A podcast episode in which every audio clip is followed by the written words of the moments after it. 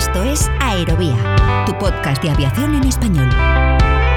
Con Miquel Alcázar. ¿Qué tal? Saludos, ¿cómo están? Sean bienvenidos una semana más a Aerovía. Es una noticia que se esperaba y que de algún modo muestra un camino esperanzador para el transporte aéreo. La Unión Europea sigue los pasos de Estados Unidos y del Reino Unido y desde hoy, desde este 16 de mayo, retira la obligatoriedad de usar mascarillas en los aviones y aeropuertos, aunque la sigue recomendando por ser un método eficaz para evitar los contagios de COVID-19. Eso sí, este protocolo que han actualizado la Agencia Europea de Seguridad Aérea y el Centro Europeo para la Prevención y el Control de Enfermedades queda a merced de lo que vayan diciendo los distintos gobiernos de la Unión y de momento en España seguiremos viendo a los pasajeros y tripulantes volar con mascarilla. La ministra de Sanidad del Gobierno de España es Carolina Darias. El uso de las mascarillas, tanto en los aeropuertos como en los vuelos, debe alinearse con las medidas nacionales sobre el uso de mascarilla en el transporte público y en los centros de transporte. Por tanto, nuestra normativa, como saben, en el Real Decreto que aprobamos en el mes de abril en relación a, al uso de las mascarillas. No es obligatorio ni en los andenes ni en los propios aeropuertos, sí en los transportes públicos y también en vuelo. Incluso esta, digamos, posición del ECDC, de la Agencia Europea de Seguridad, viene a decir que en el caso de los operadores de vuelo el uso recomendado de las mismas. Por tanto, nosotros hace muy poco que hemos adoptado esta medida, Todas ellas deben tener un recorrido y siempre ir caminando de la mano de la prudencia, de la mano de la gradualidad y de la mano de la proporcionalidad, como hemos hecho hasta ahora, y siempre con la unanimidad en las propuestas de las personas expertas Seguramente, como se está observando en Estados Unidos, seguiremos viendo a muchos pasajeros voluntariamente usando la mascarilla en toda Europa. Al final, las autoridades comunitarias siguen apelando a la responsabilidad individual, pero qué duda cabe de que noticias como esta son señales inequívocas de que estos próximos meses apuntan a una cierta normalidad, algo que el sector no vivía como mínimo desde hace más de dos años y medio. Se acerca el verano y por eso queremos evaluar aquí en Aerovía cómo se presentan los próximos meses para el sector, algo que vamos a abordar estas próximas semanas desde distintos distintas ópticas. Hoy en concreto vamos a charlar en el Aeroclub de cómo se presentan las cosas para la aviación general y deportiva de España y después viviremos una pequeña aventura. Vamos a irnos hasta Estados Unidos para conocer cómo es la aviación general en ese país y concretamente cómo se desenvuelve la aviación general dentro de uno de los espacios aéreos con más restricciones de todo el mundo. Enseguida lo vamos a escuchar y además en el tramo final una edición express de aviación latina para tratar dos asuntos de envergadura. El primero que va a dar que hablar, el de un segundo incidente aéreo en apenas unos días en el aeropuerto de la Ciudad de México y el segundo, una operación importante para la aviación de Brasil y Colombia. Pero antes de ir con todo ello, déjenme enviar mucho ánimo a Javier Ortega Figueiral, ganador de la última edición de los premios de periodismo de aviación digital, a quien desde aquí le queremos desear una muy pronta recuperación. Y ahora sí, sobre todos estos temas y algunos más, hablamos a continuación en este capítulo número 77 de Aerovía. Con la colaboración de hispaviación.es aviación, drones y espacio por y para profesionales.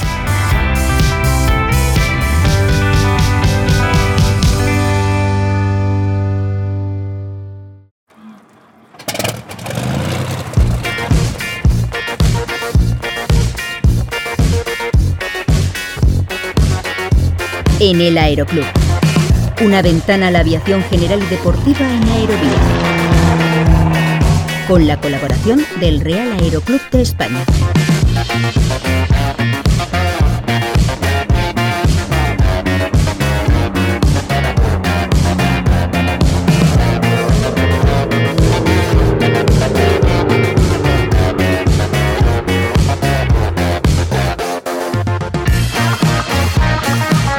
Se va calentando la temperatura en el sector aéreo ante la llegada de los meses de mayor actividad y parece que por primera vez en dos años la temporada estival va a traer sobre todo buenas noticias y un cierto olvido de todo lo que hemos vivido durante toda la pandemia. Por eso queremos analizar cómo está el sector de cara a estos meses de mucha actividad, pero evidentemente no solo de la aviación comercial vive la industria aérea, estos meses son también los de la temporada alta para la aviación general y deportiva. Por eso queríamos abrir una nueva página de esta sección de En el Aeroclub para radiografiar cómo están las cosas en este sector un sector que sin duda también ha padecido y muy seriamente las penurias y las dificultades de la pandemia y que ahora trata de mirar hacia adelante con optimismo, con un calendario en el que sobresalen algunas citas en las próximas semanas, aunque no hay que olvidar que la aviación general y deportiva, y así lo contamos hace ya dos años en uno de los primeros capítulos de Aerovía, arrastra una situación crítica desde hace demasiado tiempo. Vamos a repasar todo esto de la mano de Fidel Azofra, que es el vicepresidente del Real Aeroclub de España, además de miembro de la Junta Directiva de AUPA Spain, además de vicepresidente del Aeroclub de Vitoria,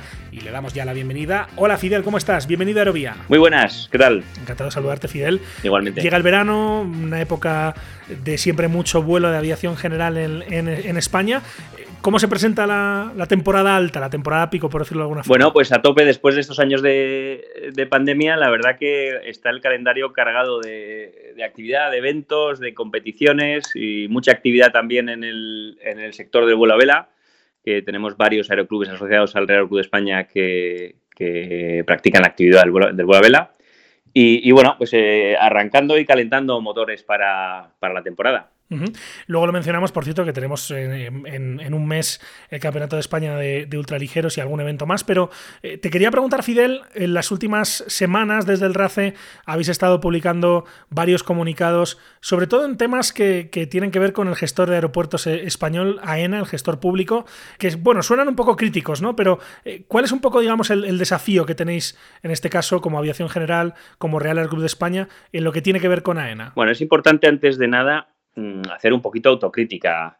Es cierto que AENA mm, ha ido incluyendo eh, políticas, procedimientos dentro de sus aeropuertos que mm, poco a poco van excluyendo la posibilidad de la actividad de la aviación general en, su, red, pero también es cierto que quizás eh, nosotros no, hemos estado donde teníamos que estar eh, estos años atrás para sensibilizar a, a, quien toma estas decisiones dentro de AENA y, bueno, esa es la, fase que estamos eh, desarrollando ahora. Llevamos dos años trabajando en ello. Esperemos obtener eh, frutos pronto, pero la realidad a día de hoy es, grave. O sea, la situación, la situación es, grave. Tenemos, básicamente hay dos, problemáticas. Una mm, basada en el acceso a infraestructuras dentro de los aeropuertos de AENA, infraestructuras para la aviación general, eh, sus, tarifas de, de arrendamientos están más bien eh, dimensionadas para la aviación comercial, donde una flota de, a lo mejor de, 20 aviones, una compañía que tenga 20 aviones, con hangarar uno o dos le es suficiente para sus mantenimientos. Sin embargo, la aviación general es al revés. Necesitas hangarar toda la flota y, operas uno o dos aviones eh, cada vez, ¿no? Entonces, igualmente, el precio por metro cuadrado que ocupa eh, una aeronave de, de aviación comercial comparado con la aviación en general, pues es como 1 a 15. Por eso mismo entendemos que las tarifas pues no, no, pueden ser las mismas y los sistemas de contratación no pueden ser los mismos y de hecho pues en ese sentido nos están, nos están excluyendo, ¿no? Eh, van acabando contratos, eh, contratos que vienen de atrás y, cada vez más aeroclubes, pequeñas escuelas, eh, privados, pues ven cómo no pueden contar con, con AENA para albergar aeronaves. Este es uno de los de los grandes eh, problemas. enseguida te pregunto por este otro, pero por cerrar esto de los hangares, eh, al final lo que, lo que comentabais en uno de vuestros eh, artículos es que lo que están haciendo muchos aeroclubes es no utilizarlos, por lo cual muchas de estas infraestructuras están, están en la práctica deteriorándose. Sí, bueno, hay, hay y, si hicimos un, reportaje sobre ello, hay varios aeropuertos que cuentan con, con hangares que son perfectos para la aviación general y además no son útiles para la aviación comercial. Mm, quiero decir que no es que mm, sea interesante reservarlos para la aviación comercial por si acaso y que sea un, no creo que sea una estrategia de AENA, simplemente pues que el, régimen de tarifas está, está dimensionado de una manera que, no, que no permite el acceso. Entonces, directamente, cuando te ponen el precio encima de la mesa, pues quedas excluido porque no es inviable, no, no, no, se, puede, no se puede pagar esas cantidades. Esto hace que haya Mm, aeropuertos como Bilbao, Vitoria, eh, eh, Badajoz, eh, Sevilla, bueno, hay muchos que, tienen infraestructuras que están que se caen a cachos y, sin embargo hay ahí operadores de aeronaves, aeroclubes privados que tienen los aviones fuera porque no pueden acceder a ellas, Entonces es como que falta un, punto de encuentro ahí donde el patrimonio se puede rentabilizar para ENA, quizá no a los márgenes que deja la aviación comercial, pero, pero sin duda a, un margen aceptable y podrían dar servicio a, todas estas, a todos estos operadores. ¿no? Y, esto pues no, no, está sucediendo a día de hoy y no hay ningún acuerdo para ello. Estamos trabajando en ello, pero, pero a día de hoy no hay, no hay ningún acuerdo. ¿E-, ¿Esas tarifas, Fidel, de quién dependen? ¿De cada aeropuerto o lo fija AENA? Eh, sí, la, AENA tiene una, tarifa, tiene una tarifa publicada para cada grupo de aeropuertos y depende del aeropuerto que hablemos y al grupo que pertenezca, pues vas a la tarifa y es lo que, y es lo que hay. No, ¿Y, hay cuando, cuando, habéis planteado esto, el gestor qué dice? Bueno, el gestor dice que esa es la tarifa y, y que no pueden hacer nada. Por un lado claro, AENA ahora mismo resulta muy difícil hablar con AENA, ¿no? Porque cuando, cuando atacas eh, asuntos de rentabilidad, eh, eh, te dicen que, ellos son una, una, empresa que se debe a sus accionistas y que por lo tanto no, pueden negociar estas cosas. Y luego cuando en un momento dado igual hay una posibilidad de, de acceder a algo o intentar alcanzar un acuerdo para un inmueble en concreto, te dicen que no hay posibilidad de hacer un acuerdo que no vaya eh, por la vía de la exposición pública porque, porque son una empresa pública. Entonces, son, son las dos cosas y no son ninguna, ¿no? Y, entonces es curioso, sí, sí, se da. En la misma, en la misma negociación tienes los dos argumentos muchas veces. Y en todo caso ahí, tanto por interés público como por rentabilidad de una, de una empresa, digo, y viéndolo desde fuera, parece un poco absurdo que, se tengan unos hangares vacíos cuando en realidad se les podría sacar quizá un rendimiento menor del que ellos podrían sacarle potencialmente si lo estuvieran ocupados, pero al menos pues algo ganarían, ¿no? Bueno, según ellos no tienen establecido un procedimiento por el que se pueda alquilar por debajo de tarifa. Con lo cual, mm, los concursos salen a concurso los inmuebles, quedan desiertos, quedan vacíos y quedan sin utilizar. y, vuelta a empezar. Mm. Eso, Fidel, en lo que tiene que ver con infraestructuras, en este caso en lo que tiene que ver con hangares, pero también tenéis desafíos eh, en el ámbito operativo, ¿no? Sí, ese es el, segundo gran caballo de batalla, eh, donde, bueno, pues encontramos, eh, hace, hace un año hicimos una auditoría de la IP, que, en la que tuvo, tuvo mucho que ver Carlos Jiménez, que lo conoces bien, hizo un trabajo excelente y bueno, tuvimos una reunión con AENA y realmente nos ilusionamos con que esa auditoría iba a servir para, ver cambios, ¿no? Y, bueno, el problema es que hace un par de semanas hemos tenido otra reunión para ver cómo iba aquellas peticiones y, hemos hecho muy poquitos avances, muy leves, mm, sin importancia, de, pequeñas anotaciones en el IP, mejoras a la forma de expresar algunas cosas que no llegan a, mejorar el servicio, porque sigue siendo muy complicado cuando tú vas a planificar un vuelo y, tienes la mala suerte que vas a ir a un aeropuerto donde tienes la obligatoriedad de contratar un agente handling para que te haga el servicio de acompañamiento. Y, llegar a, para alguien que no conozca bien cómo funciona el sistema, a pesar de que tratamos de explicarlo en, la web, tanto en la de AUPA Spain como en la del Aero Club, hay una, hay una pestaña de Flying Spain y ahí, ahí se explica cómo, cómo hacerlo, pero para alguien que no lo conoce bien es muy difícil saber qué agentes son los que tienen un, precio máximo regulado, cuáles no.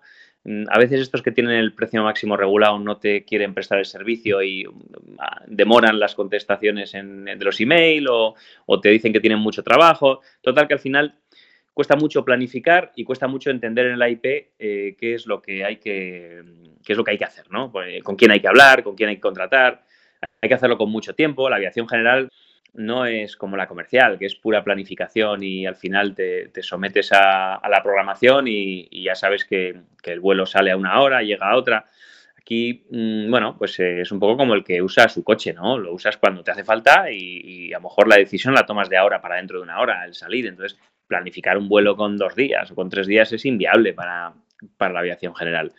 Entonces, bueno, pues vimos que, que no se había producido demasiados avances, incluso detectamos retrocesos, detectamos publicaciones eh, pues como la del aeropuerto de Barcelona, donde han prohibido los, las aeronaves monoturbina, y vimos publicaciones como Huesca, que está prohibido los, los vuelos de entrenamiento, ni las tomas y despegues, y un aeropuerto como Huesca, donde no se puede ir a hacer vuelos de entrenamiento, ¿no? Pues ¿dónde vamos a formar a nuestros pilotos, ¿no? Eh, Eso te iba a decir, ¿cuál es la justificación en ese caso? No hay, de momento no tenemos ninguna. Porque además Huesca ha sido, históricamente hablo, sobre todo a partir de la renovación que se hizo del antiguo aeródromo, eh, sede de escuelas importantes, algunas de ellas pues eh, no tuvieron éxito y se fueron a otro sitio, desaparecieron, pero ha sido un aeropuerto tradicional para, las escuelas de, esa zona de, España, ¿no? En ese caso del norte de Aragón. Bueno, pues en el AIP de Huesca hoy te puedes encontrar algo que igual no se encuentra en toda Europa, que es una prohibición expresa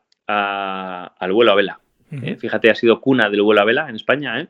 millones de pilotos que se han formado allí. En sí. Exacto. Y ahora, si te lees el IP, hay una prohibición expresa al vuelo a vela. Mm. Es, curioso, ¿eh? Desde luego. Es curioso. Desde luego. Entonces, pues, pues bueno, eh, básicamente eh, una de las restricciones más grandes es este, este asunto de, de, la contratación de los agentes handling, que además tiene una solución muy sencilla, que son las plataformas segregadas. Hay muchos de los aeropuertos donde está obligado a contratar handling y, la plataforma de aviación general está segregada a la aviación comercial, que es el, principal motivo por el que se exige la contratación, para que no se mezclen los flujos de, usuarios, ¿no? de comercial con general. Entonces, si tú ya tienes la plataforma segregada, hablo de Bilbao, Málaga, Almería, Jerez, pues no parece mm, razonable que, que, haya que contratar un agente handling para que te custodie si, si realmente no tienes opción de, mezclarte con nadie, ¿no? Ahí, Fidel, perdona, solo para, que lo entienda bien, y primero yo y luego toda la audiencia, pero cuando aterrices en uno de estos aeropuertos, la plataforma de aviación general está, digamos, separada de donde están los aviones, digamos, de vuelos comerciales. Sí. Eh, y os obligan igualmente a tener un, coche de seguimiento, o sea, a tener un follow me, me imagino, y contratar una empresa de handling que os lleve a esa. No es exactamente un follow me, es, es, una, bueno, un vehículo, cualquier vehículo con asientos, que o sea, tú no puedes moverte de la aeronave, tienes que quedarte allí Sí. Y, bueno, pues contratas estas empresas que, lo que hacen es llevarte, en la mayoría de los casos hablamos de 60 metros, máximo 300 metros. Entonces, o sea, no, es un em, follow me, sino un vehículo para que, digamos, recoja a, las personas que han llegado en, el avión. Sí, sí, una vez, una vez, que el avión está estacionado y, asegurado, eh, bueno, pues tú no puedes caminar por la plataforma. Lo que, lo, que, lo que se pretende evitar es que se camine por la plataforma libremente, ¿no? Vale. Entonces, donde hay proximidad entre los usuarios de aviación comercial y los de general, pues, pues bueno, parece que igual mm, es más razonable que esto pueda, pueda existir, ¿no? Sí. Te diré que en Europa la interpretación de la norma es muy diferente. O sea, yo en Francia, mm, allí segregan una plataforma con un pote de pintura roja y un stop. Em, las, las, plataformas, aunque estén contiguas, y tú tengas que pasar caminando por el frente de la aviación comercial, ellos lo que hacen es delimitar un, punto de seguridad donde hasta el cual tú puedes llegar andando, ¿no? Entonces tú aseguras tu avión, vas caminando por un vial que está marcado y hay en un momento dado en el suelo una raya roja, un stop, y o bien hay un guarda de seguridad, porque les, les viene bien tenerlo ahí, o en aquellos aeropuertos donde no les interesa duplicar o triplicar los guardas, lo que ponen es un teléfono hay una pequeñita barrera para, que llame tu atención y te detengas caminando, coges el teléfono, hay un cartel que te explica cómo hacerlo, llamas por teléfono y en el caso, ellos, el, el, guardia de seguridad lo que controla es que en ese momento no haya movimiento de, de pasajeros de aviación comercial y te deja pasar. Entonces te dice, mira, ahora no hay, no hay problema, puedes pasar. Continúas. ¿Que en ese momento hay, hay movimiento? Te dice que esperes un momento, esperas allí, pues cuatro o cinco minutos, y una vez que, el embarque ha terminado o el desembarque, pues ya te dice, pues adelante, continúa. Tú sigues caminando y, sales del aeropuerto sin ningún problema. Y para entrar exactamente lo mismo. Y aquí, a pesar de lo que te comento, aeropuerto de, el aeropuerto de Bilbao tiene la plataforma, no es que esté segregada, es que está al otro lado de la pista. O sea, estás completamente aparte y el, hay un filtro de seguridad a 60 metros del avión. Bueno, pues no es suficiente y, te obligan a, contratar handling. Aeropuerto de Málaga, exactamente lo mismo. Y esto, Fidel, supongo que para un piloto privado, cuando está planeando su vuelo, aparte de la incomodidad, me imagino que también eh, implica, implica un coste adicional o no. Bueno, mm, realmente AENA lo, lo reguló y lo que hizo es trasladar el problema a, sus agentes concesionados, ¿no? Y, les tiene puesta una tarifa máxima por el servicio de acompañamiento que no puede ser nunca más de 9 euros, 16 masiva por servicio, ¿no? Entonces, a priori, pues tampoco es un problema. ¿Cuál es el problema? Que los agentes huyen de hacer estos servicios porque tienen otros servicios mucho más rentables que hacer. Entonces, pues al final lo que te encuentras son complicaciones o esperas o problemas o que no te atienden y, tratas de programar un vuelo y claro, si estoy programando un vuelo para mañana y llamo a la gente handling no me coge, le escribo un email no me contesta y, en fin, pues, pues, pues, pues una tensión y, un, y un desasosiego que, que al final lo que hace es que acabas cancelando la operación porque no sabes si al llegar va a haber alguien o no va a haber nadie, si te van a atender. Esto en el mejor de los casos. En el peor de los casos se producen situaciones de que, bueno, llegas y el agente handling concesionado mm, no te atiende, no te contesta, te dice que no te presta el servicio, que llames a los agentes libres y los agentes libres pues te pueden cobrar lo que quieran.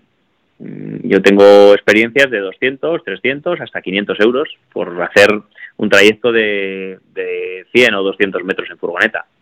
Entonces, ahí es donde viene el problema. Realmente el problema no son los 9 euros. El problema está en tener una cosa más que programar para de volar, ¿eh? al margen de que cueste 9 euros o no, es, es, un impedimento y es una complicación más, ¿no? Dentro de, sabes que la aviación general, el piloto es el hombre orquesta, ¿no?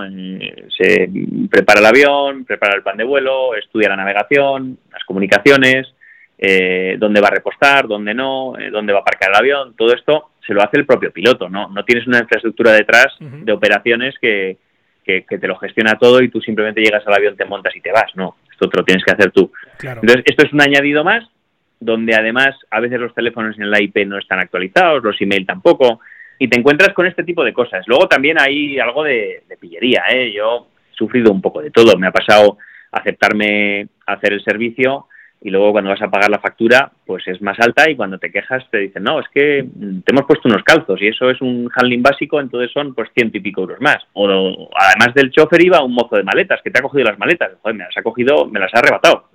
Yo no he pedido un mozo de maletas, si llevo una maleta pequeña de estas de cabina, no llevo nada más. Y, o, simplemente no te atienden y te dicen que, que te busques la vida, por lo tanto solo te queda llamar a los agentes libres y ahí pues te cobran lo que quieran. Tú estás de alguna forma secuestrado en el avión, ¿no? Eh, mira, el otro día atendíamos en AOPA una queja de un, piloto francés que le han cobrado 200 euros en, Jerez en concreto. Y bueno, yo utilizo muchas veces la, expresión de secuestro dentro de, dentro de tu propio avión o en el propio aeropuerto cuando no te quieren llevar al avión, ¿no? Lo utilizo porque es realmente como te sientes. Tú estás allí dentro del avión, estás dentro del aeropuerto y no tienes forma de salir y, utilizan la norma para decirte o pagas o te quedas, además te lo dicen, ¿eh? A mí me han llegado a decir, oye, pues si quieres te quedas ahí, yo te haré el servicio, pero como tengo mucho trabajo, igual estás dos horas esperando al sol. Y claro, mm, si estás ahí con tu familia, con niños pequeños, con tal, pues, claro. pues, pues realmente dices, pues esto no, no sé si tengo que soportarlo yo, ¿no? Y lo que te comentaba, atendía una queja de este piloto francés en su, en la, en la factura, él pagó la factura, te voy a leer, que además lo tengo aquí a mano, Not Requested Service Build, Requested Complementary Ramp Service, ¿no? que había solicitado el servicio complementario de, servicio de acompañamiento. Y debajo dice, Invoice paid under pressure of not being transferred back to the plane. Y esto es así, tal cual. O sea, es lo que sientes. Dices, hostia, o pago o no, me llevan al avión. Está claro, y, sabes que no tienen razón, les aportas las, las circulares de AENA, donde les obliga a prestar estos servicios a una tarifa máxima, les da exactamente igual dicen que eso no va con, no va con ellos, que si quieres que pagues y te llevan, y si no pagas, pues... Porque hay, Fidel, ¿cuál es la solución? ¿Es que AENA realmente haga cumplir a, los, a las compañías de handling lo que, lo que la propia AENA manifiesta en esas circulares? O, o, sea, ¿cuál es un poco la salida que esto tiene? ¿O que directamente eliminen la obligatoriedad en estos aeropuertos de, claro, yo, haría, yo, haría una, yo haría una revisión de todos estos aeropuertos que tienen obligatoriedad y el 70-80%, si aplicas la interpretación que se utiliza en Europa, automáticamente eliminas la obligatoriedad de contratar handling, porque no, no es necesario, o sea, está, está completamente segregado y, no, hay, no hay obligación. Y segundo, también planteamos una eh, solución que mm, al final esta obligación viene dado por, eh, es un tema de seguridad y no quieren que haya caminando gente no acreditada por las plataformas. Pero muchos de nosotros operamos y tenemos nuestra base en aeropuertos de AENA. Por lo tanto, estamos acreditados con una tarjeta aeroportuaria. ¿vale? A nivel eh, tecnológico no funciona en otro aeropuerto porque las tarjetas y la seguridad es independiente en cada aeropuerto. Yo no puedo ir con una tarjeta del aeropuerto de Bilbao a Cuatro Vientos y pretender que me abra las puertas y que pueda entrar por todo lo que normalmente tengo acceso en Bilbao. Pero sí que a nivel de acreditar quién soy, de dónde vengo, a dónde voy, incluso penales y, temas de seguridad este, está más que acreditado y a esa esto lo ha reconocido en una reunión. Ha dicho, sí, sí, para nosotros es válido que una persona que está acreditada en el aeropuerto de Almería pueda eximirle de, de, contratar handling en el aeropuerto de Bilbao, porque para, para esa es una persona conocida y no necesita, pero AENA tampoco quiere dar este paso, no quieren aceptarlo. Entonces, con esas dos medidas, te digo yo que el 85, el 90% del problema está resuelto. Ese 10% que quedaría, bueno, pues mm, habría que alcanzar un acuerdo con los agentes handling para que cumplan, para que cumplan el, el, trabajo, o bien que AENA mm, ponga a disposición personal propio que, que haga esos acompañamientos. Lógicamente, mm, al final los agentes se ven obligados a, firmar este, este tipo de servicios en sus concesiones, pero luego no los quieren hacer porque es la parte de, de los trabajos que imagino menos rentabilidad tiene, ¿no? Entonces, pues, insisto, aeropuerto de Toulouse, 11 millones de pasajeros, mm, te bajas andando con tu familia, mm, vas caminando, hay una raya en el suelo, una cabina telefónica, llamas por teléfono, eh, sales del aeropuerto, cuando vas a entrar exactamente lo mismo, y, no hay ningún problema de seguridad. Y, bueno, y como esto, infinidad de, aeropuertos. Hablabas de handling, hablábamos también de infraestructuras. Ah, hay un tema importante que además ha salido en, Aerovía en otros capítulos, eh, cuando mencionábamos que pues, seguramente España tendría el potencial y las condiciones para ser un poco la Florida de la aviación europea, el, lugar donde más pilotos se forman cada año y, y donde evidentemente hay muchas escuelas, pero seguramente menos de las que podría, eh, teniendo en cuenta un poco esas condiciones, el buen tiempo que hay en España, porque eh, habéis detectado, y es otra cosa que habéis denunciado, eh, que hay restricciones muy importantes para los vuelos de formación y entrenamiento. Sí, sí, sí, además están proliferando. Están proliferando. Como te decía, tienes en, en Huesca está publicado en la IP que no se permiten vuelos de entrenamiento ni tomas y despegues si no es destino el aeropuerto, ¿no? Y es muy habitual que tú salgas con un alumno de Zaragoza y vayas a Lérida y después a Huesca y toques cuatro o cinco aeropuertos en una mañana, porque al final eso da una soltura al alumno que, el quedarte haciendo ese entrenamiento en, tu propia base, pues, pues no le da, ¿no? Y sin embargo te vas encontrando con estas restricciones, o Burgos, por ejemplo, que solamente permite un avión en circuito eh, haciendo tomas y despegues, con una pista de, dos kilómetros y pico, pues parece como un poco demasiado restrictivo, ¿no? esa, restricción, perdona Fidel, ¿quién la pone, por ejemplo, en Burgos? Es una cosa, entiendo, de Enaire, no de AENA. Esa, está publicada en el AIP, la pone AENA. Ah, de acuerdo. La pone AENA, me imagino que fundamentado en algo, pues no sé, me imagino que está consensuado con, con el AFIS, que el, el operador AFIS que está allí, no sé muy bien de dónde ha venido, sé que hay una escuela allí que vuela muchísimas horas, 20.000 eh, o 20 y pico mil horas al año, y entonces, bueno, me imagino que es una medida pues para evitar que esta escuela esté constantemente haciendo tomas y despegues, pero esto lo que sucede es que cuando tú mandas un alumno desde otro sitio allí y, lo que quieres es que haga una toma y despegue y vuelva, pues no lo puede hacer porque siempre va a haber un avión en circuito, ¿no? Una, escuela que tiene 40 aviones, pues siempre va a tener uno en circuito. Claro. Entonces son, medidas que, que, sobre todo, sobre todo yo no las veo en el AIP eh, publicadas en, en ningún país europeo. Son cosas que no, se ven, no se ven. La verdad que son, son puramente españolas, ¿no?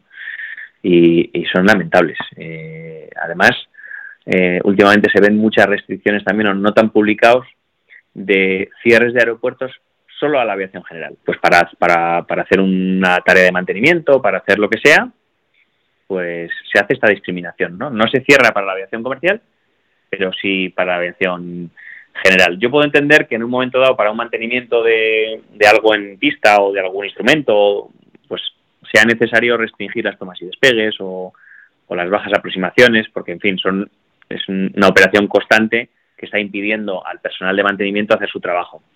Pero lo que no puedo entender es que se restrinja eh, a toda la aviación general. Eso es, es incomprensible, es incomprensible. y esto está pasando pasando. No, no hay esa sensibilidad. Claro. Ahí, Fidel, entiendo que no percibís que haya voluntad de cambiar las cosas por parte del gestor. ¿Cuál es la salida a esto? Que haya, que sigan, eh, no sé, que sigan, en realidad no, porque no hay tantos, pero que veamos aparecer proyectos privados, aeródromos que no sean estos aeropuertos eh, en los que básicamente la aviación general pueda encontrar un pequeño reducto para poder mantener esas operaciones. O sea, ¿cuál es un poco la salida a todo esto? La salida es la salida es llegar a un entendimiento con AENA. Eh. Cualquier proyecto de, aeropuerto en España va a tardar una media de 10-12 años, o sea que pues, es inviable. los proyectos que tengan que salir saldrán. Ahora, encima, ha salido un, nuevo enemigo, entre comillas, que son, seguramente lo has leído en prensa, los parques fotovoltaicos, bueno, pues eh, las instalaciones de, imagino que es de media tensión, eh, las llevan aéreas y como los aeropuertos privados, digamos que, aeródromos, pequeños aeródromos que son privados o incluso municipales pero que no son de uso público, eh, no tienen servidumbres, pues te pueden pasar por la cabecera una línea de media tensión a 12, 15, 20 metros de altura y, y todo el derecho del mundo a hacerlo. Y entonces el aeródromo queda clausurado por AESA porque no hay seguridad, ¿Hay algún ejemplo de que haya, de que haya ocurrido eso, Fidel? Juan Espadafort, reciente. O sea, inaugurado hace cuatro días, como quien dice, y les han plantado un, parque fotovoltaico, que además, oye, estamos muy, muy de acuerdo en, en este tipo de, de instalaciones. Lo que pasa es que se puede soterrar también. Y entonces, pues este, este aeródromo ha quedado clausurado. Y hay otro caso en un aeródromo en Cantabria, tienes la pista en lo alto de una especie de pequeña sierra y en prolongación de la pista tienes cuatro o cinco molinos eólicos. Y bueno, debieron ser dos proyectos que se crearon a la vez, ¿no? Los, molinos eólicos en Burgos y el aeródromo en Cantabria. Y, cuando estuvieron terminados, pues, pues claro, el aeródromo nació muerto, nació con, con X en la pista y pista cerrada. Entonces, eh, es difícil, es difícil que proliferen proyectos de aeródromos en estos tiempos, sobre todo. Tenemos que, tenemos que sobrevivir con la red de AENA. Hay que conseguir sensibilizar a AENA con la aviación general y entender que es, que es un sector estratégico. Al final, la formación de pilotos, eh, cualquier, cualquier piloto de los que está volando en línea aérea se ha formado en un pequeño avión, en una pequeña escuela. Y al final eh, es así. Y por otro lado, que no pensemos que cuando hay grandes innovaciones en, en la aviación se implementan primero en, en una 320. O sea, el primer avión de, de composite, pues no precisamente, no fue precisamente un avión comercial. Y mucha tecnología que se prueba en, en aviación ligera, ¿no? Hay muchas cosas que se hacen primero en, en aviación experimental y todo este tipo de cosas. Pues bueno, es una pena ir a, a la feria Aeroexpo, Friedrichshafen, y ver miles de pequeños proyectos alemanes, franceses, mm, de República Checa, eh, Polonia, y sin embargo no vemos nada nada español. Pero es que aquí es, es muy duro, macho. Aquí es muy duro salir adelante con, con, con, cualquier cosa. No tenemos infraestructuras, no tenemos mm, ayudas, no tenemos normativa, es que no tenemos de nada, la verdad. Esperemos tenerlo, ¿eh? eso, iba a decir, hay que ser positivo, pero por, ir cerrando, Fidel, en uno de los comunicados habláis justamente de una de esas ideas preconcebidas que hay a nivel social en España, que es errónea, cuando se dice que en España hay demasiados aeropuertos, seguramente eh, porque no se está teniendo en cuenta en esa ecuación a la aviación general, cuando en realidad, lo decías antes, comparando España con otros países eh, europeos, España sale bastante mal parada, ¿no? En el número de aeropuertos, porque claro, la gente suele pensar en el aeropuerto de Ciudad Real, el mismo aeropuerto de Huesca, por cierto, también, aeropuertos, digamos, que se, que se crearon pensando en, en dar servicio a muchos pasajeros y que al final quedaron para otros usos, pero es que en este caso no se está teniendo en cuenta que a nivel de aeródromos la foto es bastante peor que la de otros países en Europa. Sí. Ahí yo tengo por ahí una pequeña tabla y pues no sé, hablamos de en aeródromos por metros cuadrados, yo creo que Alemania rondaba un aeródromo y medio por cada mil kilómetros cuadrados y nosotros estábamos en 0,2 o algo así. En, habitantes parecido y, Francia pues parecido también, o sea, Francia eh, sobrevuelas Francia y, y es que no ves más que aeródromos y todos con buenas instalaciones. ¿eh? En Francia hay mucha mucha suerte con, con toda la red eh, municipal y regional, que son aeropuertos estupendos, donde incluso puede operar un, 737 o un 320 y, y, bueno, y al mismo tiempo pues hay mucha aviación general, pequeños ultraligeros, eh, vuelo a vela, de todo de todo y, todo, todo convive. Enseguida vamos a hablar más de eso porque ahora nos vamos a ir a, Estados Unidos, pero quería cerrar, Fidel, con, contigo eh, porque estamos hablando de todas las dificultades que tiene la aviación general en España, que lamentablemente no, no, son nuevas, esto viene ya de desde hace como mínimo, como mínimo, no sé si estarás de acuerdo, un par de décadas, pero a pesar de todo lo cierto es que la aviación general y deportiva en España sigue subsistiendo y que tenemos eventos, por ejemplo, el 28 de mayo Aero Rioja en el aeródromo de Santorcuato, que viene el, próximo Campeonato de España en junio eh, de ultraligeros. O sea que a pesar de todo, digamos, la comunidad de aviación general y deportiva, a pesar de todas estas penurias, pues sigue trabajando por mantener esa llama viva, ¿no? Salimos adelante, sí. En breve también, mediados del mes que viene, la Vuelta Área Navarra, que es, que es un que es un, un evento reconocido en, en España, la Vuelta a Cataluña también en breve, eh, algún rally por Castellón y en septiembre la vuelta a área de RAFE también que este año eh, toca la zona de Baleares. Mira, te estamos dando primicia, todavía no está publicado el recorrido.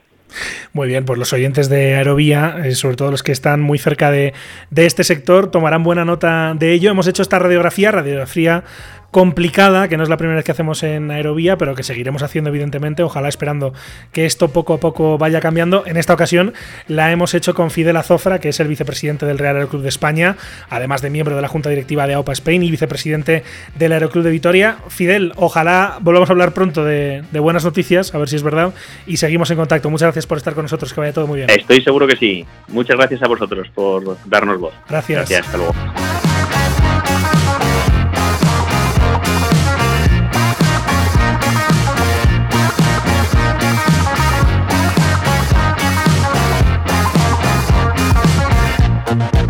Seguimos en el Aeroclub, aunque ahora lo hacemos cambiando de país. Hace ya tiempo que teníamos ganas de saber cómo se vive la aviación general en Estados Unidos. Ya saben, un país considerado un paraíso para este tipo de aviación, pero no lo vamos a hacer en el país en cualquier sitio, sino que os vamos a enfocar en uno de los espacios aéreos más restringidos de ese país. Hablamos concretamente del de la capital, el de Washington, D.C. Y para ello vamos a charlar con una voz, además que han escuchado, una persona, una voz que han escuchado aquí en Aerovía en múltiples ocasiones. Los oyentes que sean más antiguo sin, duda lo van a reconocer muy rápido. Es un periodista, comunicador, afincado en esa ciudad, en Washington DC. Además, es un gran aerotrastornado también. Su nombre es Esteba Sala. Hola Esteba, ¿cómo estás? Bienvenido a Aerovía. Hola, buenas tardes. Encantado de saludarte, Esteba. Igualmente. bienvenido por primera vez ya como entrevistado, no solo como voz en off, como te hemos escuchado tantas y tantas veces en, estos capítulos. Eh, hablábamos, Esteba, de, de la aviación general en un espacio aéreo ultra restringido como es el de Washington, D.C., la capital de, Estados Unidos. Eh, un espacio aéreo que, y parece mentira, insisto, porque por todas las restricciones que tiene, eh, no, no está exento de vuelos de, aviación general. Así que vamos a contar esto y empecemos, si te parece, Esteba, hablando de cómo es el espacio aéreo de Washington, D.C. Pues mira, Miquel, es un espacio, la verdad es que muy singular. Washington es el único espacio aéreo de todos los Estados Unidos, este país gigante que tiene lo que aquí se llama una cifra, un área de reglas especiales de vuelo, por motivos de seguridad. Existen cuatro o cinco cifras más en el país, como por ejemplo la de la ciudad de Los Ángeles, la del río Hudson en Nueva York o la del Gran Cañón, pero esas se explican por la congestión del tráfico o por las características especiales del terreno. En cambio, la cifra de Washington se creó después de los atentados del 11S y obviamente para proteger la seguridad nacional. Esta zona con reglas especiales de vuelo, la cifra, es eh, nada más que un círculo de 30, 30 millas náuticas de radio alrededor de la capital, donde aplican una serie de restricciones operativas para todos los vuelos. Cualquier piloto que, se, que esté volando a menos de 60 millas de Washington, o sea, unos 150 kilómetros, tiene que tomar un curso online y acreditar que conoce estas reglas de vuelo que son algo complejas. Vamos a ver si somos capaces de explicarlas. Vamos a ir uno por uno. Antes recordémosle a los oyentes, Esteba, que obviamente Washington, D.C., la capital de Estados Unidos, es la sede del poder político de ese país. No solo está la Casa Blanca, donde reside el presidente eh, del país, sino también está el Capitolio, ¿no? el poder legislativo, la Corte Suprema, el Tribunal Supremo, el, máximo, el máximo organismo judicial y todos los ministerios. ¿no? Y, esa es un poco la lógica de proteger el. Eh, entiendo que la ciudad eh, y también los alrededores por todos esos edificios oficiales que hay. Decías que es un espacio aéreo que tiene varias peculiaridades Vamos, vamos por partes, si te parece, Este, Vamos por la, por la primera. Vamos por la primera. Eh, lo, primero que llama la atención es que esta zona, el cifra de Washington, es el único espacio aéreo de todo Estados Unidos en el que es obligatorio presentar un plan de vuelo cuando vuelas en vuelo visual. En el resto de Estados Unidos, por sorprendente que le pueda parecer a muchos pilotos, eh, presentar un plan de vuelo es siempre opcional. Muy recomendable, pero es una opción. Eso te iba a preguntar porque es llamativo, ¿no? Eh, al menos tengo entendido que en España sí se presenta el plan de vuelo, evidentemente. En Estados Unidos uno puede, entiendo, que subirse al, avión, un avión ligero, despegar y no tiene que haber avisado absolutamente a nadie, ¿es así? No tiene que dar cuenta a, nadie de qué hace y qué quiere hacer, con quién vuela, por dónde. Totalmente libre. Decimos que en Washington eso es distinto, porque sí es obligatorio presentar un plan de vuelo visual. Más requisitos, Esteban, ¿cuál es el segundo? El segundo requisito es que el piloto tiene que estar siempre en contacto permanente con un controlador aéreo y, estar con, un squawk único en el transponder, ¿no? en la caja que se llama a veces. ¿no? Y es curioso también que aquí la FAA creó también una fraseología única para este espacio aéreo. Ah, según mis fuentes, según lo que he podido averiguar, eh, parece ser que el controlador no puede autorizar a ningún piloto a que entre a un espacio de seguridad nacional. De manera que en vez de decir que, por ejemplo, te autorizan a entrar en el espacio, usan unas palabras mágicas que son transponder is observed. Eh, y esta es la forma que tiene el controlador para informarte de que te tienen identificado en el radar, que tu plan de vuelo está en orden y que por tanto puedes seguir tu vuelo sin que, se, eh, sin que se asome un caza a la búsqueda. Una fraseología única que solo se escucha en esa zona del país, que la creó la Administración Federal de Aviación, la FAA, como decía Esteba, y que suena así. Archer 83947, transponder is observed, proceed on course outside the class Bravo, Washington altimeter 29992. On course outside Bravo 83947. Ya hemos escuchado, Esteba, dos de las características peculiares de este espacio aéreo, del espacio aéreo de Washington DC. El primero, la obligatoriedad de presentar un plan de vuelo visual, que no ocurre en el resto del país. El segundo, la obligatoriedad de estar en contacto con un controlador aéreo permanentemente. ¿Y cuáles son el tercero y el cuarto? Vamos con el siguiente, Esteba. Bueno, el siguiente es bastante sorprendente la situación, porque dentro de esta cifra hay un espacio aún más selectivo, un círculo más pequeño de un radio de unas 15 millas, que es la mitad, y ahí las millas de seguridad son más excepcionales y únicas. Esta zona se llama la Freeze, que es una zona de vuelo restringido, y dentro de, este espacio hay, por una parte, un aeropuerto comercial, que es el de Washington Reagan, que tiene vuelos domésticos y muchos oyentes recordarán que se comentó por la fabulosa aproximación visual que tiene. Pero además de este aeropuerto comercial hay tres pequeños aeropuertos de aviación general que se conocen aquí como los tres de Maryland. Son Potomac Airfield y Washington Executive al sureste del aeropuerto de Reagan y College Park está más al noroeste de la ciudad y del aeropuerto de Reagan. Tengan en cuenta nuestros oyentes que el espacio que ocupa Washington, el espacio físico de la capital es relativamente pequeño, bastante pequeño. De hecho, la población de la capital como tal es aproximadamente de 700.000 personas, que es equiparable a Zaragoza para que se hagan una idea. Pero claro, es que, es que pegado hay dos estados, en este caso Maryland, también eh, Virginia, que hacen que la, el área metropolitana de Washington DC supere y de largo los 6 millones de habitantes y de ahí que mm, tres de esos aeropuertos, los tres aeropuertos que mencionaba Esteba, aunque están en esa misma zona, están ya situados en el estado de Maryland, en el vecino estado de Maryland, que como digo, comparte frontera con la capital, con Washington, D.C. Sobre esto le hemos preguntado a un piloto, un piloto privado, que vuela en uno de esos tres aeródromos de forma habitual, y esto es lo que nos contaba. Su nombre es Drew Myers. The day to day as a, pilot is really not that el día a día como piloto no es tan restrictivo, es un paso extra, pero no está tan mal. Es gracioso que cuando conseguí mi licencia y empecé a volar fuera de la zona de Washington, me parecía extraño simplemente subirme al avión y echarme a volar. Estaba muy acostumbrado a enviar el plan de vuelo antes de volar, pero fuera de Washington eso no se requiere. Pero más allá de eso, no es tan restrictivo. Y es muy interesante que en las proximidades um, tenemos varios aeropuertos grandes. Así que típicamente volamos por debajo del espacio aéreo de clase Bravo, por lo que es muy habitual que te sobrevuele un Boeing 737 quizá dos o tres mil pies por encima. So it's not unusual to be flying around and have a big Boeing 737, you know, maybe two, three thousand feet above you flying overhead. Yo me formé como piloto en el CIFRA y luego me uní a un aeroclub que está dentro del Freeze, la zona restringida. Así que al inicio um, estaba un poco nervioso por eso, porque hay que completar unos pasos extra para poder volar en el Freeze, como pasar una verificación de antecedentes, el plan de vuelo es de nuevo obligatorio y seguir es de nuevo obligatorio y um, se deben seguir unos procedimientos específicos. Pero una vez superas eso, no es tan angustiante. Simplemente sigues los procedimientos cada vez que vuelas y no es nada complicado. Hacen un muy buen trabajo manteniendo esos procedimientos transparentes y consistentes, así que es fácil acostumbrarse una vez que los empiezas a hacer.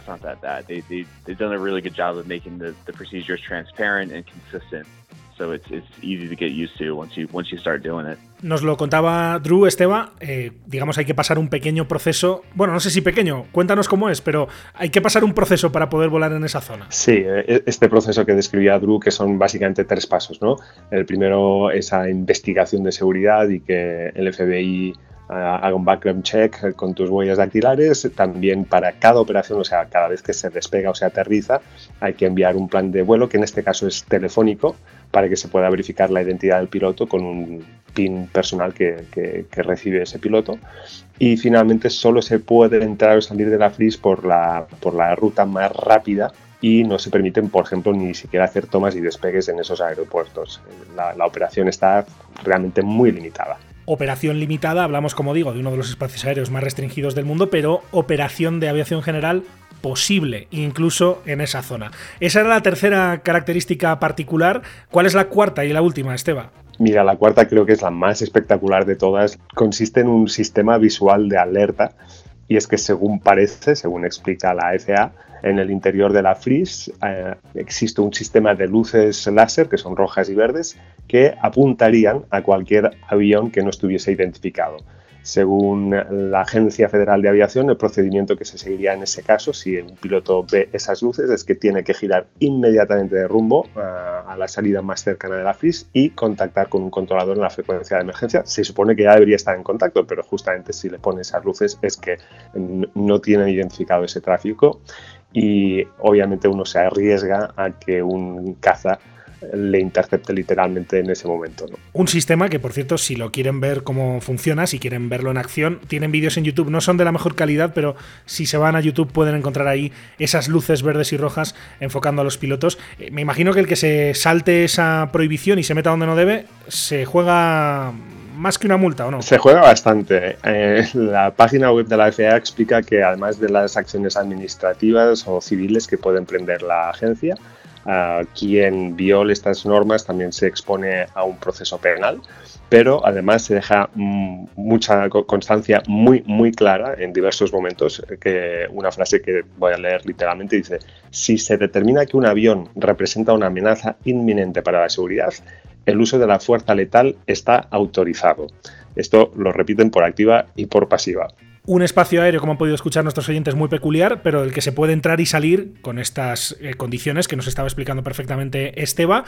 Y un espacio aéreo en esa zona, en la zona de la capital del país, en el que también hay operaciones regulares, evidentemente, porque hay otros aeropuertos. Ya no hablamos solo de aeródromos, sino aeropuertos y además aeropuertos importantes. Exacto, o sea, un, tema que añade complejidad, que ya no viene por la seguridad, sino justamente por cómo está construido este espacio aéreo, es que tenemos que tener presente que eh, en este espacio de la cifra, de ese radio de 30 millas náuticas, hay cuatro aeropuertos mm, de clase Bravo, que es como aquí se denomina a los que son más complejos y, restrictivos dentro del sistema aéreo nacional. Para hacerse una idea, en todo Estados Unidos hay 37 aeropuertos de la clase B, clase Bravo, y son los que tienen mayor volumen de tráfico o que tienen bases militares especiales. En, solo en Washington, en este espacio tan reducido, hay cuatro de estos aeropuertos. Tres son civiles, que son Washington Reagan, uh, Dulles y Baltimore, y luego hay otro militar que es la base de Andrews, que es justamente la casa del mítico Air Force One. Y además un buen puñado de, me imagino, zonas prohibidas, muchas zonas restringidas que tienen que ver con edificios de interés público y edificios que están protegidos, evidentemente. Exacto. Es, si miras la carta aeronáutica, es una constante manchita de, espacios prohibidos para el Capitolio, para el National Mall, para Mount Vermont, pero también hay varios espacios que tienes que ser muy, muy, muy cuidadoso. Hay varias bases militares, tienes el Pentágono, tienes Cuántico, tienes varias bases que son eh, centros neurálgicos del país y que por tanto también están muy, muy vigilados. ¿no? Con todo esto, me imagino, Esteba, que es muy fácil meter la pata, aunque no ocurre tan frecuentemente, evidentemente, porque todos los pilotos que transitan esa zona eh, se supone que están bien entrenados y que lo tienen muy presente. Sí es cierto, y lo recordamos, que no ocurrió hace tanto y fue un asunto muy comentado en Twitter el pasado 20 de abril, cuando hubo una evacuación urgente del Capitolio, del edificio donde está el Congreso y el Senado de, Estados Unidos, básicamente por, un error, Esteba, ¿verdad? un avión militar y que llevaba para paracaidistas que se iban a lanzar sobre el estadio de béisbol, sobre el estadio de los Washington Nationals. No funcionó bien la coordinación y, se armó el incidente serio, ¿no? Exactamente. Y, y en este caso, a diferencia de otros episodios que había habido anteriormente, no fue una violación del espacio aéreo. Ese piloto había hecho bien sus deberes, por así decir, al menos por la, por la información que, existe, ¿no? sino que simplemente falló la comunicación entre la FAA y la policía del Capitolio. En el espacio de la Freeze, además de estas operaciones que comentábamos, tanto en Washington Reagan como en los tres aeropuertos eh, de aviación general, también se pueden hacer de forma muy excepcional otras actividades aeronáuticas, por ejemplo, trabajo fotográfico o esta misma exhibición que estaba haciendo el pasado día 20 de abril se permiten, pero obviamente hay que pedir un permiso puntual y se tiene que saber quién es el piloto, con qué aeronave, cuáles son sus intenciones, cuál va a ser el horario de paso, etcétera. ¿no? Es muy restringido, pero se puede hacer. Conozco algunos pilotos que, hacen trabajo aéreo, por ejemplo, de, forma relativamente regular. ¿no? En este caso, había esta exhibición aérea Uh, se habían pedido todos los permisos y la FAA sabía perfectamente que iba a suceder eso y el piloto estaba en comunicación con el controlador, tal como tiene que ser pero estaba volando hacia el estadio que está a una milla escasa del Capitolio. La comunicación no había llegado a la policía del Capitolio y por la inminencia del riesgo decidieron hacer esa evacuación. Y recuerdo que en 2015 hubo otra evacuación y esta sí la provocó un, una aeronave, en este caso un autogiro eh, de un hombre de Florida que decidió volar al National Mall, donde está esa gran explanada eh, junto al Capitolio, y ahí sí saltaron todas las alarmas porque evidentemente ese piloto no tenía ningún permiso. Y en todo esto te quería preguntar también, esto va para ir cerrando por otro tema, que son las TFR, que creo que es un elemento también importante que le añade todavía complejidad a, a estas operaciones aéreas, que insisto, son posibles, tienen restricciones, pero son posibles en ese espacio aéreo tan restringido. Las TFRs en todo caso se pueden encontrar en cualquier sitio, ¿verdad? Y, se van moviendo. Y se van moviendo. Esa, e, es la dificultad. Mientras en el espacio de, la cifra y el FRIS todo está muy definido y las normas apenas han cambiado desde 2001, después de los atentados del 11S, los TFR van apareciendo y desapareciendo y hay muchos. Y, y, eso genera mucha sorpresa a muchos pilotos. Y ahora mismo, mientras estamos grabando esta, esta entrevista, hay un TFR activo en el estadio justamente donde había esta actuación hace el pasado día 20 de abril, pero por ejemplo unas millas más al noreste hay un TFR presidencial eh, en Filadelfia. Y ese ha generado, por ejemplo, varias sorpresas. Es bastante habitual ese TFR desde que tenemos el nuevo presidente Biden. Y varios pilotos se meten ahí sin saber que existe ese TFR, mm, ni están ni están en control ATC, ni están monitoreando la frecuencia de emergencia y les han salido los cazas a buscarlos. TFR, que son las siglas en inglés de Temporary Flight Restriction, de restricción de vuelo temporal. Correcto. Que lo decías, evidentemente, cuando el presidente de Estados Unidos se va moviendo, se van activando también por eventos. Por ejemplo, estoy pensando en la Super Bowl y que cuando eh, sufren una violación, cuando hay una aeronave que se mete en, esas zonas, provocan esto.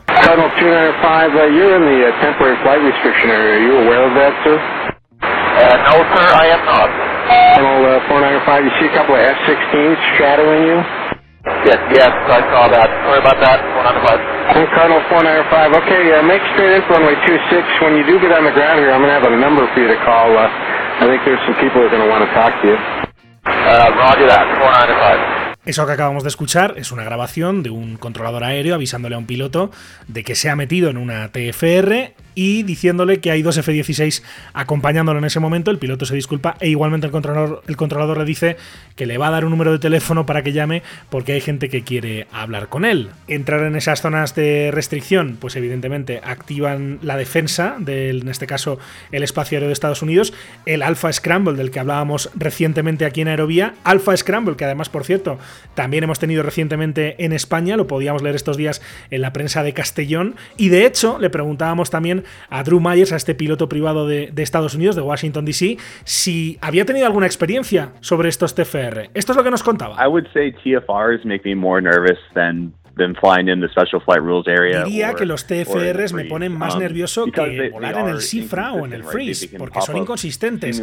Pueden aparecer prácticamente de la nada, aunque a los pilotos se nos notifica antes, um, pero eso te obliga a ser diligente y a revisar bien dónde y cuándo van a estar activas esas TFRs. Pero sí, es um, casi una forma de vida aquí en DC, y de hecho he visto a más de uno meterse en problemas. Conozco a algún piloto que ha sido interceptado por volar sin darse cuenta en una TFR, así que sí, te podría contar algunas historias divertidas sobre eso. Um, so yeah, I could, I could tell you plenty of stories about that. Estas temporary flight restrictions pues le agregan un poquito de dificultad al día a día de la aviación general en esa zona, particularmente de allí donde se activan. Normalmente entiendo que los pilotos evidentemente están muy pendientes y las esquivan, eh, pero en todo caso supongo, Esteba, que todas estas peculiaridades, todas estas restricciones de las que hablábamos antes en, en Washington DC hacen que no cualquiera se quiera meter ahí, ¿no? Sí, correcto. O sea, por los foros eh, y Facebook groups que, sigo habitualmente veo muchos pilotos eh, de, fuera del área que justamente preguntan eso, ¿no? O sea, estoy viniendo hacia Washington, pero yo no quiero meterme en líos, no quiero entrar siquiera a la cifra y te preguntan qué aeropuerto se puede utilizar que esté bien comunicado para seguir en tren o lo que sea, pero no tener que enfrentarse a, a la cifra, ¿no? Y en cambio, pues lo que se ve o lo que se huele en esos foros también es que los pilotos de la zona lo sienten como la cosa más normal, más sencilla del mundo, que están totalmente habituados y como también comentaba Drew, eh, como hay una interacción con todo tipo de tráficos como en el resto del país, pues a los pilotos de aquí parece que les sea lo más normal todo este, todo este follón de la Freeze y de la cifra, les parece la cosa más habitual. Igual que, y, hago una extrapolación de lo que estás diciendo, Esteba, eh, al piloto privado de Estados Unidos le parece de lo más normal también meterse en aeropuertos grandes, cosa que seguramente no se ve, no se ve tan a menudo en, países europeos, ni mucho menos en, España. Allí es perfectamente normal encontrarte un vuelo de aviación ligera en un aeropuerto muy concurrido de, aviación comercial, como puede ser, por ejemplo, estoy pensando, ¿no? Filadelfia, por poner un ejemplo. Sí, en general, por la información que también recibo, ¿no? Eh, los, pilotos eh, de aviación general se meten muy fácilmente en cualquier aeropuerto, sobre todo, o sea, tanto si tienen control, eh, torre de control como si no lo tienen, y lo que serían las clases Delta, que es el aeropuerto controlado con torre de control más pequeño, o una clase Charlie, la gente se mete sin ningún problema. Y a las clases Bravo sí que hay un poco más en los foros de si este aeropuerto es eh, GA friendly o no, si, si, si, son muy receptivos al tráfico de aviación general o no. Hay algunos que sí lo son mucho. Uh, pero otros son, es un poco más complicado y a veces los propios controladores uh, intentan, o sea, si quieres volar en esos aeropuertos te recomiendan pues que te enteres antes, llames, eh, sepas a qué hora puede ser una hora no conflictiva para ellos, etcétera, ¿no? Pero pero puedes aterrizar con una Cessna en New York Kennedy Vas a tener que pagar una bonita tasa, eso sí, pero vas a poder hacerlo. Vamos a escuchar, de hecho, lo que nos contaba sobre esto, sobre volar aeropuertos grandes, aeropuertos de clase Bravo, este piloto privado de Estados Unidos. Escuchamos lo que nos contaba Drew Myers. I've landed at places like BWI, Um, He aterrizado en lugares como el aeropuerto de Baltimore. He volado por el espacio aéreo de Nueva York, que está muy concurrido. Um, Así que creo que mi experiencia en Washington me ha permitido tener confianza sobre mis propias capacidades y poder comunicar mejor a los controladores aéreos sobre lo que estoy haciendo y lo que voy a hacer. Me ha hecho sentirme más cómodo a la hora de comunicarme e ir reaccionando a los distintos avisos de tráfico que van surgiendo. Pero sí, aquí en Estados Unidos tenemos la posibilidad de volar a estos grandes aeropuertos. Um, but yeah, we you know, here in the states we certainly do have the ability to, to land at some of these airports. It's challenging and, and it takes, uh, takes a lot of preparation, es desafiante y toma tiempo de preparación, pero tenemos um, el mismo privilegio y los mismos derechos que cualquier otro avión para volar a esos grandes aeropuertos, quitando algunas bases militares y al Aeropuerto Nacional de Reagan, DCA, donde no podemos um, volar. Pero no es nada restrictivo. Uh, Reagan, DCA, we can't fly into that. So it's, it's not very restricted at all aviones pequeños metiéndose en aeropuertos grandes y, me imagino que también lo contrario, ¿no, Esteban? En Estados Unidos es fácil estar en algún aeródromo, en algún aeropuerto de, la América profunda, donde uno pensaría que no, que no hay prácticamente tráfico aéreo y encontrarse justamente con un avión de pasajeros. Bueno, de, la América profunda y de la América no tan profunda. ¿eh? Aquí lo sorprendente es que las grandes aerolíneas, eh, o sea, Delta, American, United, y sus, sus filiales, ¿no? Ah, vuelan con aviones más pequeños, con los Embraer o CRJ, vuelan, a aeropuertos que no están controlados con torre de control y se meten ahí sin ningún problema. Y es, es un tráfico habitual en muchos aeropuertos, digamos, mm, de, municipales o del condado, tiene este, este tipo de servicio ah, con aviación comercial que opera desde ahí en aeropuertos que no tienen torre de control. Y los incidentes son bien inusuales, es algo que funciona bien, incluso conviviendo pacíficamente con, con, vuelos de aviación general. Es la fotografía sobre cómo es la aviación general en Estados Unidos y más concretamente en la zona de la capital, en la zona de Washington DC, que nos ha hecho aquí para Aerovía, para esta nueva edición de En el Aeroclub, el periodista y comunicador español afincado en Washington, también aerotrastornado y voz que esperamos escuchar con reportajes como este más a menudo aquí en Aerovía, Esteba Sala. Esteba, ha sido un placer. Muchísimas gracias y, y te escuchamos pronto. Un abrazo. El placer ha sido mío. Muchas gracias.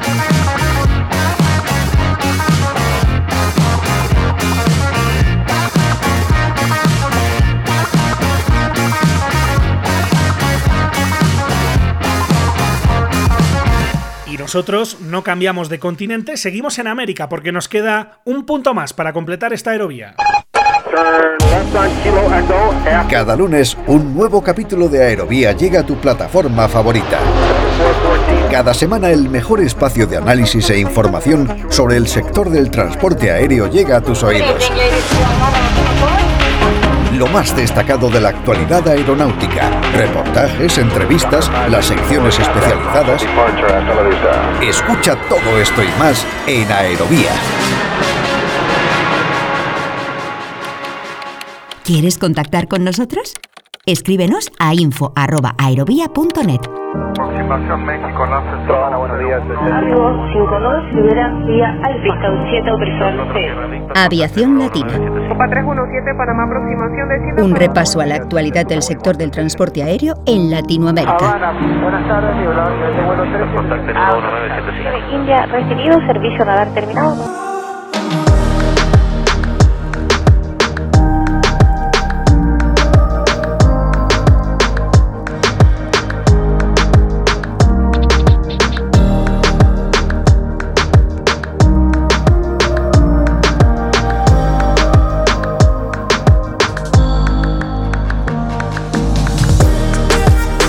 Teníamos prevista una edición express de Aviación Latina, nuestra sección para abordar temas del transporte aéreo de América Latina. Le vamos a conceder seguramente unos minutos más de lo que habíamos planeado, porque este domingo, justo ayer, publicamos una noticia interesante en Twitter.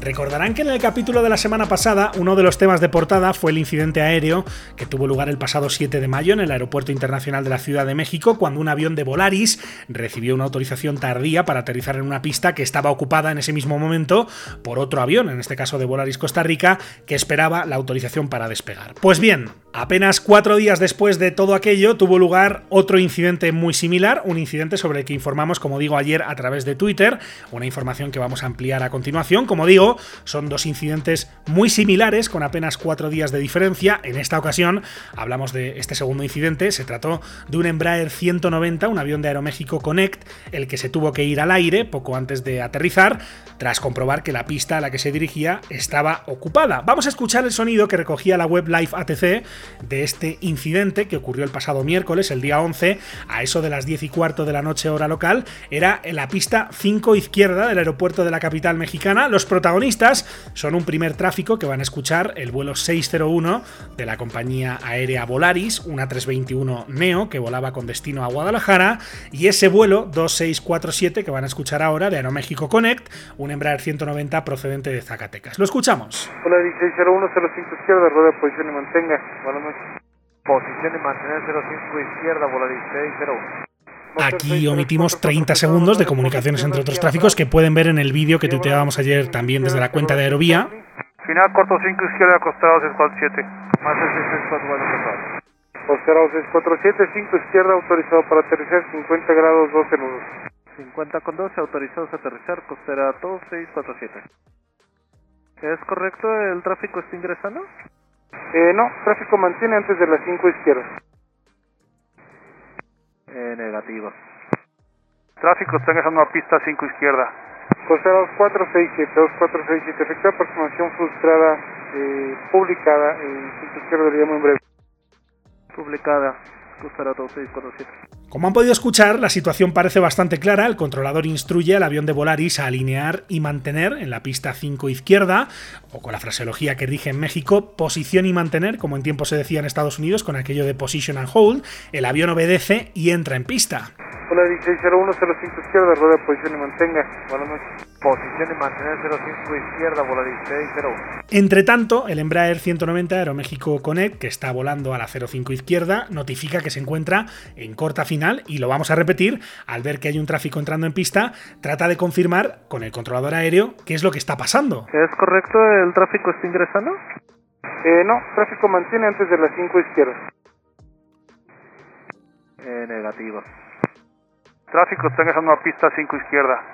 Costa 2467, 2467, efectúa aproximación frustrada. Al corroborar que la pista no está libre, el Aeroméxico Connect debe frustrar la aproximación, realiza un motor al aire que recordamos, lo decimos siempre, es una maniobra segura y para la que los tripulantes están perfectamente entrenados y al cabo de solo unos minutos realiza una segunda aproximación al aeropuerto para aterrizar con seguridad en el aeropuerto Benito Juárez. Para entonces, el avión de Volaris ya estaba camino de Guadalajara, donde aterrizó tras apenas 55 minutos de vuelo. Este es sin duda un suceso más de los que ocurren semana a semana en el transporte aéreo de todo el mundo. No es ciertamente tan inusual que haya situaciones de estas características, entre otras cosas porque errar es humano. Son incidentes que se deben investigar y se investigan, evidentemente, para minimizar las posibilidades de que vuelvan a suceder y también para estudiar si hay alguna causa sistémica que lo haya podido favorecer. Lo curioso en este caso, claro está, es que este incidente tenía lugar apenas cuatro días después del que el 7 de mayo involucró a dos aviones de Volaris, un incidente que filmaba en vídeo la tripulación de otro avión de esa compañía que esperaba en la calle de rodaje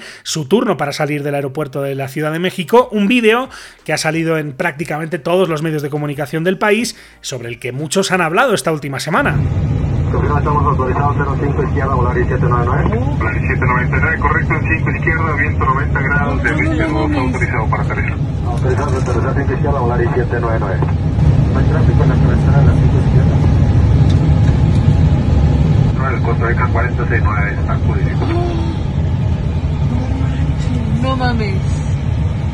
Este primer incidente, seguramente por la existencia de ese vídeo, ha levantado una enorme polvareda en México, un asunto que queremos repasar con nuestro productor y también periodista aeronáutico, Daniel Martínez Garbuno. Hola Daniel, ¿cómo estás? Bienvenido a Aerovía. Hola Miquel, muchas gracias, todo bien. No se conocía este incidente que hemos contado aquí en Aerovía, pero sí el de Volaris, que se vio en todos los medios de comunicación de, de México, Daniel.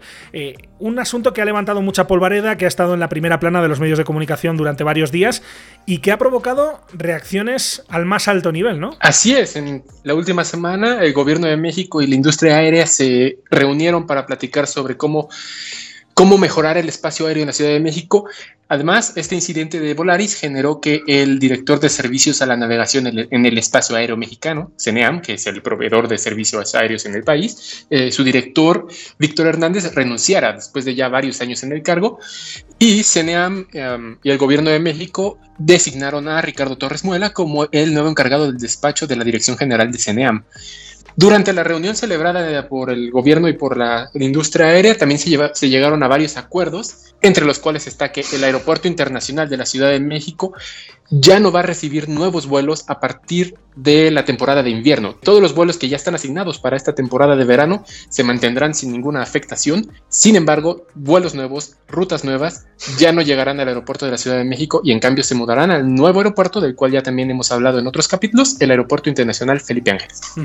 Esto que nos cuenta Daniel es básicamente la demostración de la astucia del gobierno de México para focalizar el debate de acuerdo con sus propios intereses. Recuerden que en el capítulo 74 hablamos en esta misma sección aquí en Aviación Latina sobre la inauguración del nuevo aeropuerto, el AIFA, el Aeropuerto Internacional Felipe Ángeles, una nueva infraestructura nacida con gran polémica y que tiene una carga política incuestionable. Es un proyecto casi podría decirse que personal del actual presidente de López Obrador. Lo que pasa es que lo inauguraron hace apenas algunas semanas todavía sin terminar y sin prácticamente vuelos. Así que el gobierno ha venido deslizando que el problema de este incidente de Volaris es por la saturación del aeropuerto Benito Juárez. Dicho en otras palabras, el gobierno parece interesado en vender la idea de que volar al aeropuerto actual es inseguro porque está saturado y que por eso es muchísimo mejor que las aerolíneas se vayan a una nueva infraestructura que al menos de inicio, como decía, ha nacido sin la demanda que seguramente el gobierno desearía. Lo que pasa es que el aeropuerto en el que han tenido lugar estos dos incidentes lleva años saturado. De hecho,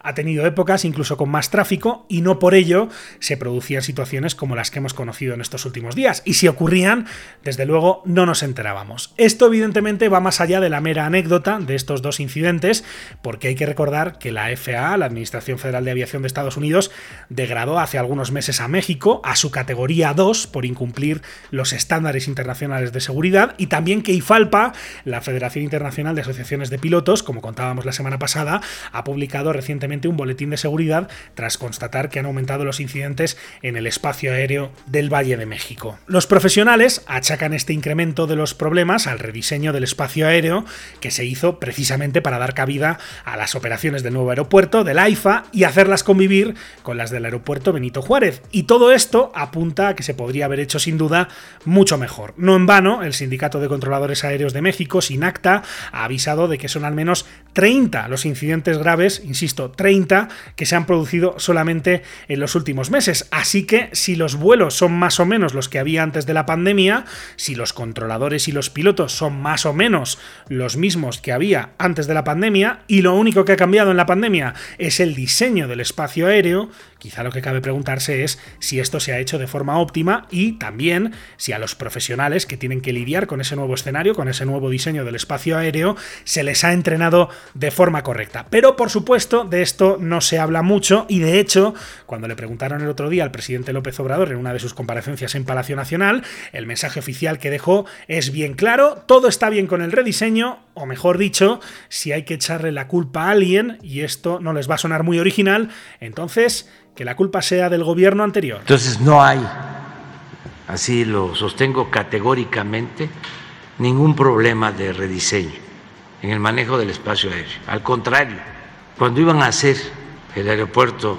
de Texcoco, esa obra faraónica, ese monumento a la corrupción, quienes hicieron los estudios de manejo de espacio aéreo actuaron de manera tendenciosa, por decirlo menos, porque les pagaron para que resolvieran que no se podía eh, interactuar en el espacio aéreo, que solamente podía operar el aeropuerto de Texcoco, porque el plan era quedarse con los terrenos del actual aeropuerto, con las 600 hectáreas del actual aeropuerto, para hacer una especie de Santa Fe, un negocio inmobiliario, inmobiliario Turbulencias severas en lo que tiene que ver con el transporte aéreo en México, pero en esta sección de aviación latina, Daniel, también queríamos hablar de una noticia muy importante que tiene que ver con dos países también muy relevantes en el contexto de la región, como son Brasil y Colombia, porque tres compañías aéreas, Avianca, Gol y Viva, han firmado un acuerdo para crear un nuevo grupo de aerolíneas en América Latina. Así es. Eh, esta semana, Avianca, los accionistas de Avianca y Gol anunciaron la creación del grupo Abra, el cual será una especie de holding muy parecido a lo que en Europa es IAG, donde está Iberia, donde está British Airways, Vueling, Level, y este grupo en el cual van a estar eh, Avianca, Gol, Viva Colombia y Viva Perú, cuatro aerolíneas, dos de bajo costo y dos tradicionales, y van a generar un megagrupo de aerolíneas que competirá directamente con el actual gigante de la región, que es la TAM. La chilena LAN y la brasileña TAM, que se juntaron para generar ese, esa gran compañía que es la TAM, compañía que de todas maneras también evidentemente ha sufrido y sigue sufriendo eh, la pandemia del COVID-19. Eh, no sé en este caso, Daniel, para que los oyentes se hagan una idea, qué tan grande o, o qué, cómo de representativa es Gol, en este caso de la aviación brasileña. Evidentemente sabemos que Avianca es la gran compañía colombiana, pero, pero situemos un poquito mejor Gol. Claro, eh, Brasil tiene tres compañías aéreas principales, Latam Brasil, que es la que más eh, porcentaje de pasajeros tenía antes de la pandemia y tiene actualmente en 2022. Luego está Gol, un poquito por debajo. Y un poquito más abajo viene la otra compañía que es Azul. Gol lo que tiene es una flota exclusiva de aviones Boeing 737 y 737 MAX. Vuela principalmente en el mercado doméstico y también cubre algunas, algunas rutas en América del Sur, pero sobre todo está enfocada a la conectividad nacional, mientras que la TAM Brasil, si bien también cubre una buena parte del mercado brasileño, tiene muchísimo más alcance internacional con vuelos transcontinentales a Europa y también, por supuesto, llega a Estados Unidos y Canadá. Un acuerdo, el de Avianca Gol y Viva, que es muy importante tanto para Colombia como para Brasil y evidentemente para el resto de la región. Una noticia que también queríamos apuntar en esta edición express, pero edición muy intensa de Aviación Latina con Daniel Martínez Garbuno. Daniel, muchas gracias y seguimos hablando. Que vaya todo muy bien. Un abrazo. Gracias a ti, Miquel. Hasta luego.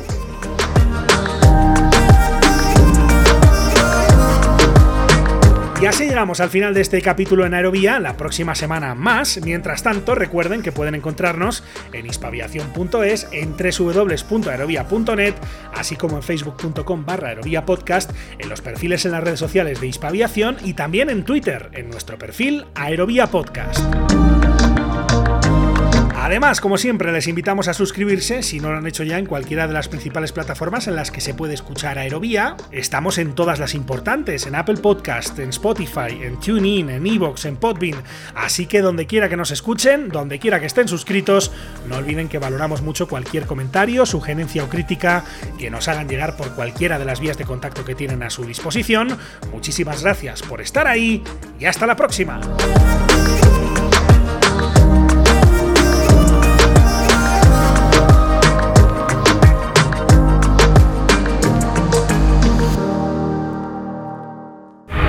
Wind calm, clear for takeoff, runway 36 Aviación civil, aviación militar, aviación general y deportiva, drones, espacio. ¿Quieres estar al tanto de lo que ocurre en el sector? No olvides seguirnos en tu plataforma favorita. En Apple Podcast, Spotify, Evox, Podbean, TuneIn y más. Busca Aerovía, tu podcast de aviación en español y suscríbete.